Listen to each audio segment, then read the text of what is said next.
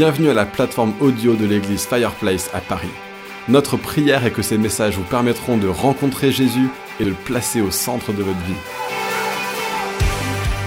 Ah, ça fait plaisir. Ouais, c'est mieux comme ça. Peut-être, ouais.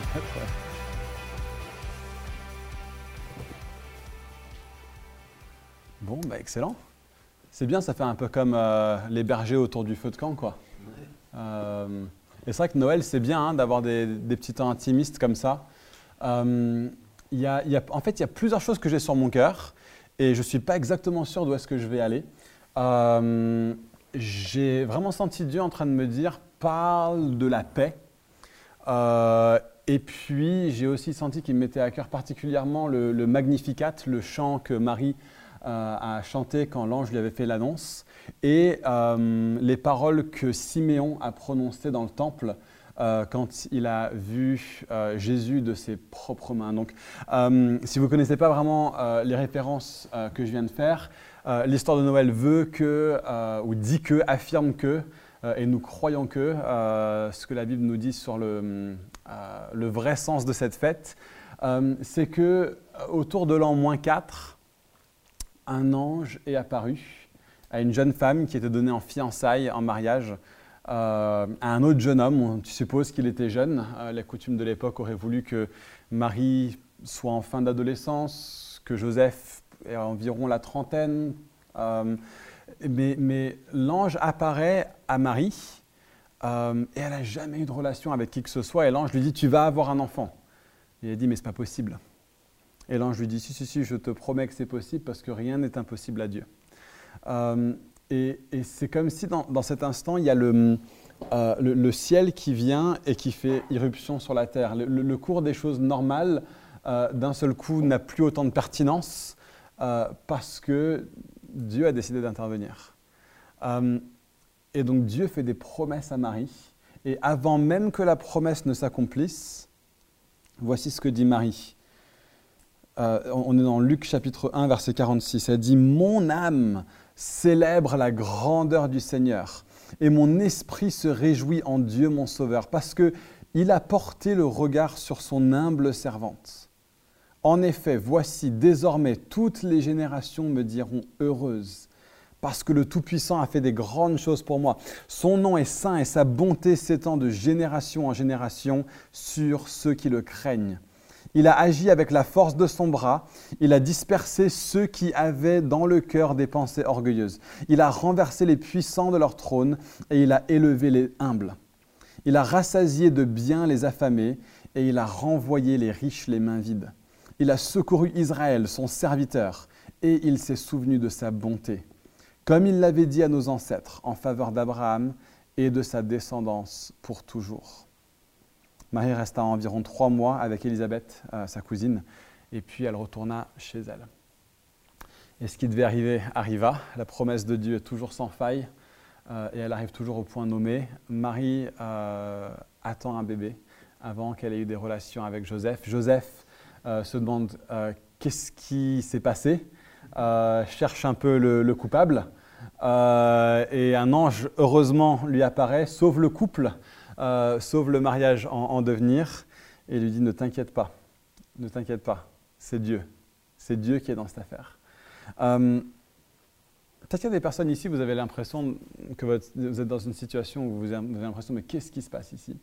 Euh, Comment ça se fait? Peut-être même vous avez l'impression que quelqu'un vous a trahi ou euh, vous avez l'impression qu'il y a des choses qui ne se passent pas dans votre vie comme elles devraient se passer. C'est comme si, juste cette pensée, c'est peut-être prophétique pour quelqu'un. Euh, Dieu va venir ce matin et dire T'en fais pas. Euh, ça, ça te semble peut-être pas normal, mais Dieu est dedans. Et il sait ce qu'il fait. D'accord? Il a sa main dessus. Euh, et, et- donc, Marie et Joseph vont à Bethléem. Il y avait un recensement. Ils devaient retourner dans leur ville natale. Et donc, conformément à des prophéties qui avaient été faites 400, 500, 600 ans au préalable, le Messie, Jésus, naît dans une étable à Bethléem. Pas dans une étable. Manu l'a dit la semaine dernière, c'est pas dans une étable. Euh, il est mis dans une mangeoire, mais c'est pas dans une étable, c'est marqué nulle part dans la Bible. Je vous laisse avec cette pensée. Ça va vous distraire pendant tout le reste du message, mais ça ne m'intéresse pas de, vous le prouver. croyez-moi sur parole, vous vérifierez à la maison, il n'est pas mention d'étable, mais il est mention de mangeoire, sans doute dans le salon euh, des gens, c'est là où les, animaux venaient euh, pour manger dans, les maisons de l'époque. Et donc Jésus naît. Et après sa naissance, comme le voulait la coutume, la tradition en Israël à l'époque, euh, Jésus est présenté dans le temple. Et donc on a euh, Jésus qui est là, ce, petit bébé rempli de promesses. Des promesses ont été annoncées sur lui. Marie savait qu'il y avait des promesses qui étaient annoncées sur sa vie, ne serait-ce que sa naissance miraculeuse. Euh, mais il y a beaucoup plus que ça qui est en train de se jouer. Toutes les promesses concernant un homme qui allait venir, qui s'appelle le Messie, sont résumées chez lui. La question c'est comment est-ce que les gens vont le savoir? Comment est-ce que les gens vont le savoir? Alors, pour certains, c'était facile. Il y a des anges qui sont venus et qui ont annoncé avec des grandes trompettes, avec une grande pompe, etc. Euh, gloire à Dieu dans les lieux très hauts, paix sur terre à ceux qui l'aiment. On, l'a lu ce matin, on l'a chanté ce matin, on s'est joint au chant des anges, alors qu'on était en train de chanter Gloria in excelsis Deo. Mais pour certains, ce n'était pas aussi évident que ça. Certains ont vu un signe dans le ciel. Euh, il y a les rois mages venus d'Orient euh, d'ailleurs, ce n'est pas non plus dit que c'était des rois, il me semble. Euh, des sages venus d'Orient. Tellement de confusion sur Noël. Hein. mais, eux, ils viennent, ils ont un, signe dans le ciel. Est-ce que c'était de l'astronomie, même peut-être de l'astrologie? Est-ce que c'était une comète? On ne sait pas, mais ils ont eu un signe dans le ciel qui les a conduits jusqu'à Bethléem pour voir, qui, les a conduits plutôt jusqu'à Nazareth pour retrouver Jésus. Euh, et ils ont pu lui rendre hommage. Mais pour certains, c'était beaucoup moins évident. Et peut-être que vous êtes dans une situation dans votre vie où Dieu ne se manifeste pas de façon présente, où Dieu ne se manifeste pas de façon réelle. Il vous faut quelque chose, il faut que Dieu vous dise quelque chose de façon euh, puissante ce matin. Et donc il arrive dans le temple. Et on a cet homme qui s'appelle Siméon. on nous dit ça. Il y avait à Jérusalem un homme appelé Siméon. Cet homme était juste, il était pieux, et il attendait la consolation d'Israël, et l'Esprit Saint était sur lui. Et le Saint-Esprit lui avait fait une promesse incroyable. Le Saint-Esprit lui avait révélé qu'il ne mourrait pas avant d'avoir vu le Messie du Seigneur. Et il vint au temple poussé par l'Esprit. Et quand les parents amenèrent le petit enfant Jésus pour accomplir à son sujet ce que prescrivait la loi, il le prit dans ses bras, bénit Dieu et dit, Maintenant Seigneur, tu laisses ton serviteur s'en aller en paix, conformément à ta promesse, car mes yeux ont vu ton salut, salut que tu as préparé devant tous les peuples, lumière pour éclairer les nations et gloire d'Israël, ton peuple. Joseph et la mère de Jésus, Marie, étaient émerveillés de ce qu'on disait de lui. Simeon les bénit et dit à Marie, sa mère, cet enfant est destiné à amener la chute et le relèvement de beaucoup en Israël et à devenir un signe qui provoquera la contradiction. Toi-même, une, épée te transpercera l'âme. Ainsi, les pensées de beaucoup de cœurs seront révélées. Cet homme Siméon est, quelqu'un d'assez exceptionnel. Il n'a pas une révélation physique de qui est Dieu, il n'a pas des anges qui lui apparaissent, il n'a pas une étoile dans le ciel, mais quelque chose poussé par l'Esprit l'a conduit à aller au temple ce jour-là. Et alors qu'il va au temple, à nouveau, comment est-ce qu'il sait que cet enfant-là va être le bon? Je veux dire, c'est quand même extrêmement risqué. Vous imaginez, enfin, euh, aujourd'hui, quand, quand Rebecca était enceinte, il y a des gens qui, qui ont l'impression qu'ils peuvent tout se permettre. Euh, c'est assez drôle. Euh, ils se baladent dans la rue et puis ils voient une femme enceinte, ils disent Oh, c'est joli Et puis ils commencent à toucher le ventre. C'est genre, mais c'est mon ventre. euh, je ne vais pas aller toucher euh, ton aisselle. pourquoi est-ce que tu touches mon ventre? Et, on, voilà, il y a des choses qui sont culturellement permises, des choses qui ne sont pas culturellement permises. Moi, je sais en tant que papa que quand euh, mes enfants venaient de naître, j'étais ultra protecteur vis-à-vis d'eux. Il y a un côté où j'avais envie que tout le monde les voit et que tout le monde le sache. Et d'un autre côté, c'était genre, si quelqu'un me demandait est-ce que je peux venir prendre ton enfant, je vérifierais comment est-ce qu'il sent, est-ce qu'il euh, est qu'il a l'air d'avoir pris une douche dans les grosso modo 24 dernières heures euh, Est-ce que c'est quelqu'un qui a les mains propres? Est-ce qu'il va donner des maladies à mon bébé? Enfin, Je ne sais pas pourquoi, mais j'ai eu ces sortes d'instincts un peu bizarres qui se sont développés en moi. D'un seul coup, je suis devenu micro, euh, microbephobe, euh, ce qui n'est pas du tout mon cas habituellement.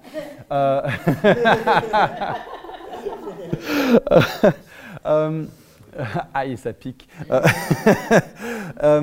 Mais, mais, mais, genre, si quelqu'un était venu me voir et avait juste pris Émilie, Caleb ou Zachary, j'aurais dit écoute, il y a un truc qu'il va falloir qu'on s'explique assez vite, c'est que ce bébé est à nous et je vais le reprendre vite fait. Mais, mais lui, il est genre rempli du Saint-Esprit et il a ce, truc qui vient et qui. qui Pardon, Simeon, pas Zachary, c'est l'autre.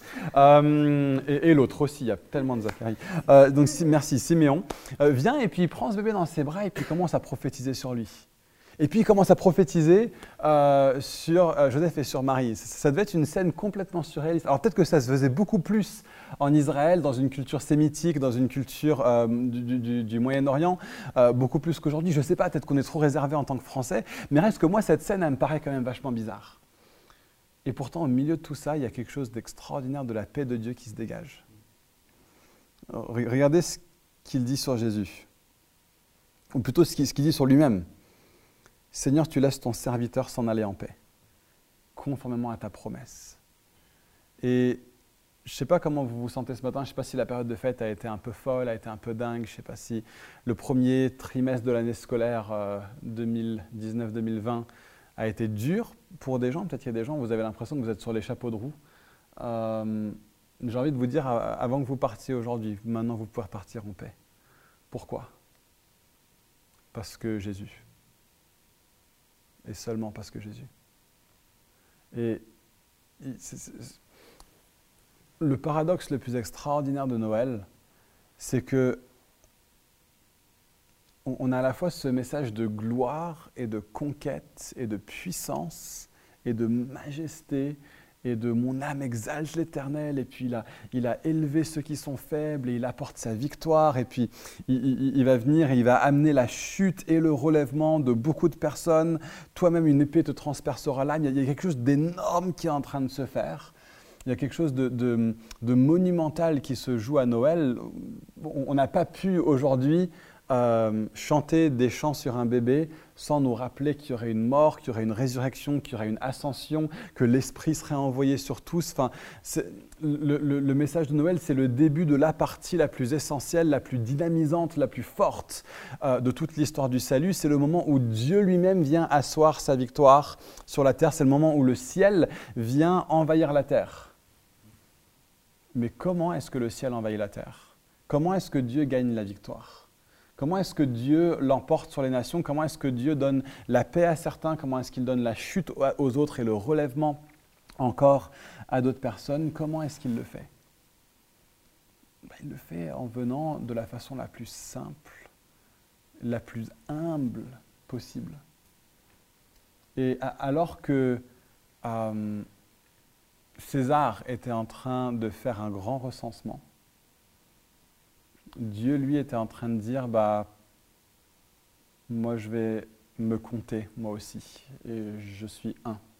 Et il n'y en a qu'un seul. Et je, ne viens pas de façon spectaculaire. Je ne viens pas de façon tonitruante. Il y a quelque chose d'extrêmement désarmant avec ce message de Noël. la victoire de Dieu vient à travers la paix de Dieu. La victoire de Dieu vient à travers la paix de Dieu. Et c'est un message pour nous qui est extrêmement important au niveau de comment on vit la, foi chrétienne. Euh, parce qu'on parle dans cette église beaucoup de, combien Dieu a la victoire, de combien Dieu est grand, combien Dieu est triomphant. On aime beaucoup, beaucoup, beaucoup chanter sur le lion de Judas, sur la victoire de Jésus, sur l'avancée de l'Église dans toutes les nations. On aime parler des grands projets de Dieu. Il ne faut jamais oublier comment, comment Dieu a fait ça. Euh, la victoire de Dieu a été acquise de la façon la plus basse possible et de la façon la plus paisible possible. Ça, ça devrait profondément orienter notre façon de vivre. Ça devrait profondément orienter notre façon de concevoir la foi chrétienne. Euh, je crois que c'est important en fait qu'on s'arrête là-dessus, qu'on prenne du temps vraiment à contempler cette réalité. Euh, c'est pas, pas une petite partie de l'histoire. C'est pas genre, ah oui, Jésus est né dans une étable et puis il est mort sur une croix, mais maintenant il est grand, ressuscité, glorieux. C'est pas ça. C'est genre, nous sommes un peuple qui honore et qui vénère et qui glorifie et qui croit et qui a placé sa fidélité, sa foi, son allégeance dans un Dieu qui a dit la façon dont moi je gagne la victoire, c'est en perdant. La façon dont moi je m'élève, c'est en m'abaissant. Là, là-dedans, il y a un défi énorme. Et il y a quelque chose qui peut former notre façon de vivre la vie chrétienne, qui peut former notre façon euh, de, vivre l'Église, qui peut former notre façon de vivre la mission. Et, oui, on croit que Dieu a le dernier mot. Et oui, on croit que Dieu est vainqueur sur toute chose, mais n'oublions jamais comment il a gagné la victoire. Et n'oublions jamais que nous sommes appelés à le faire de la même manière. Dieu s'est révélé de façon parfaite en Jésus. Dieu s'est révélé de façon parfaite en Jésus. Si nous voyons Jésus, nous voyons Dieu tel qu'il est vraiment. Jésus est la théologie parfaite. Et Dieu lui-même, quand il vient se manifester à nous, il se manifeste à travers la paix d'un bébé dans une situation mais absolument humble. Absolument humble. Et ce qui se passe, c'est que parfois, on, peut voir des différentes choses dans l'Église qui sembleraient être une manifestation de faiblesse. Euh, on, peut se dire, ouais, mais dans le monde, la musique est tellement meilleure, l'organisation est tellement meilleure, les ceci sont tellement meilleurs, les cela sont tellement meilleurs, il y a tellement plus de gens compétents. C'est genre, ouais, je, sais. Mais on n'a jamais cherché à être euh, particulièrement compétent. Euh, Ce n'est pas notre appel. On n'a pas été appelé à être particulièrement impressionnant. Ce n'est pas notre appel. Euh, parce que ce n'est pas comme ça que Dieu gagne la victoire. Les endroits où l'Église avance de la façon la plus forte et la plus rapide, euh, sont les endroits où l'Église est la plus humble. sont les endroits où l'Église n'est pas dotée de toutes sortes d'artifices, de toutes sortes de, euh, de, trucs super spectaculaires, mais où c'est juste des hommes et des femmes qui ont trouvé en Jésus la paix éternelle, qui ont trouvé en Jésus le refuge éternel. Euh, et donc, j'ai rien contre la bonne musique, j'ai rien contre la bonne organisation, j'ai rien contre tout ça, mais souvenons-nous de l'essence de ce qu'on est avant tout. Nous sommes le peuple d'un Dieu qui est venu pour sauver l'humanité, comme un bébé dans une étable, au fin fond d'un pays, au milieu d'un peuple qui euh, était, euh, pas, exilé, mais qui était euh, sous la domination d'un autre peuple, hein, est en, terre occupée, de la part d'une femme qui, semble-t-il, a donné naissance de façon illégitime, avec un père qui euh, n'avaient pas beaucoup d'argent. Comme l'a dit Manu la semaine dernière, quand ils viennent offrir le sacrifice au temple, ce n'est pas une colombe et un agneau comme le disait la loi, c'était avec euh, deux colombes, comme disait la loi pour ceux qui n'ont pas beaucoup d'argent. Euh, Jésus est venu dans les conditions les plus, les, plus faibles. Et il est venu envers les plus faibles. Il n'a pas choisi de venir envers des gens super importants il a choisi de venir envers une dame qui était mais absolument inconnue au bataillon. Personne n'avait entendu parler d'elle. C'était vraiment, euh, ça, devait être un moment du genre, mais qui moi? Un, peu comme quand euh, euh, Samuel vient voir David. Il, passe à côté de tous les grands frères qui sont super impressionnants et il va voir celui qui était oublié au fin fond du champ, mais ça faisait des années que David se préparait dans son cœur. Et Marie, à la fois, elle semble étonnée et en même temps, elle se dit, mais elle, accepte d'un seul coup le truc, d'un seul coup, elle, passe de qui, moi, à maintenant les gens m'appelleront béni et honoré dans toutes les générations du monde. Euh, elle, accepte absolument, absolument euh, que Dieu soit venu intervenir dans sa vie, et à la fois, elle, elle, semble ne pas comprendre comment ça se fait que ce soit elle qui, soit choisie, et en même temps de se dire, mais d'un autre côté, ça fait toute ma vie que je me prépare à ça, ça fait toute ma vie que, euh, que, que je suis dans l'humilité, que je ne me recherche pas ma, propre avancée, euh, que je ne cherche pas à être quelqu'un qui va être grandiose, grandiloquent, que je cherche Dieu, que j'ai soif de Dieu, que j'ai faim de Dieu. Et donc, quand Dieu vient et qui dit à Marie, ben voilà ce que je vais faire avec toi, elle n'est pas prise de court. Euh, et, c'est pareil pour nous tous. Dieu a des projets extraordinaires pour chacun de nos vies. et il y, a ce binôme un petit peu humilité et confiance de pouvoir dire à la fois qui moi? Et en même temps de pouvoir dire ok bah à ce moment-là pas de souci on y va. Euh, et enfin c'est un peu mon expérience personnelle. Je ne m'attendais pas du tout à ce que Dieu m'appelle euh, à un ministère quelconque. Jusqu'à l'âge de 17 ans euh, il a mis ça de façon indélébile dans mon cœur. Et c'était genre au début mais qui moi? Et, il y avait même cette réalité que à, l'époque je bégayais et j'avais vraiment l'impression d'être comme Moïse quoi. C'est genre je, je, peux pas parce que je bégaye c'est pas possible. Euh, tu peux pas te servir de moi comme ça. Euh, et, mais immédiatement avec est venue la confiance que non non non Dieu peut tout faire. S'il a dit qu'il le fera il le fera. Euh, et, je crois que c'est vachement important qu'on ait cet équilibre de ces deux choses. Euh, je crois qu'il y a certaines personnes qui ont du mal avec le qui moi pour eux, c'est genre la chose la plus naturelle du monde, mais bien sûr que Dieu va m'utiliser. Quand est-ce qu'il va commencer à se rendre compte que bien sûr je dois rentrer dans mon appel euh, et, qui cherche ça et qui joue des coups, heureusement, il n'y en a pas vraiment à Fireplace, mais j'étais dans, des églises où ça, jouait des coups de portillon pour prendre. Oh là là, c'est terrible. Euh, c'est vraiment, vraiment pas sain. Euh, il doit y avoir ce côté de qui, moi? Mais en même temps, et c'est peut-être quelque chose où il y a peut-être plus de mal chez nous, c'est de dire, OK, bah, Dieu l'a dit, bah, pas, de, problème, je, vais entrer dedans.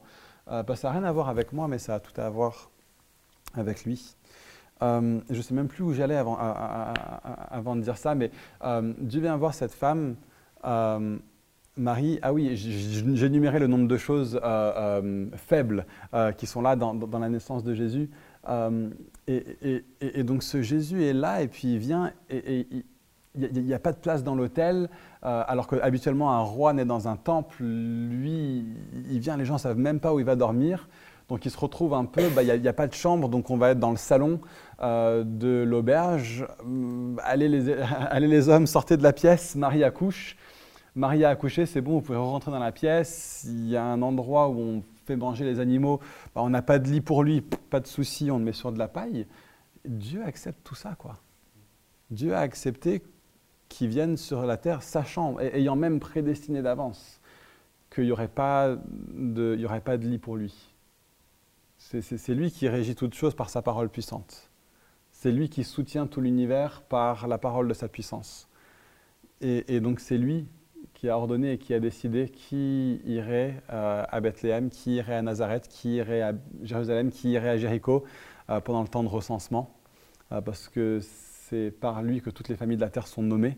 Et donc c'est lui qui décide où toutes les familles de la terre euh, sont nées et habitent. Euh, et donc il a décidé qu'il y aurait trop de monde à Bethléem euh, pour lui. C'est lui qui a choisi ça. C'est lui qui a choisi la voie de, de, l'humilité par-dessus tout. Et, c'est de ça que Dieu, se sert pour faire avancer ses projets dans le monde. Et je crois que c'est super, super important qu'on s'en souvienne. J'ai même presque l'impression qu'on on va se rendre compte de l'importance de cette réalité plus dans les mois ou les années qui viennent. Euh, j'ai juste ce, sentiment qu'il va falloir qu'en tant qu'Église, on apprenne euh, que c'est une bonne chose pour l'Église d'être abaissée. C'est une bonne chose pour l'Église euh, de ne pas avoir toutes les choses auxquelles ont accès le reste du monde. parce que là-dedans, il y a une puissance folle. On n'est pas l'église de Jésus parce que l'église de Jésus est impressionnante. On est l'église de Jésus parce que Jésus est impressionnant. Et il est impressionnant à travers son humilité.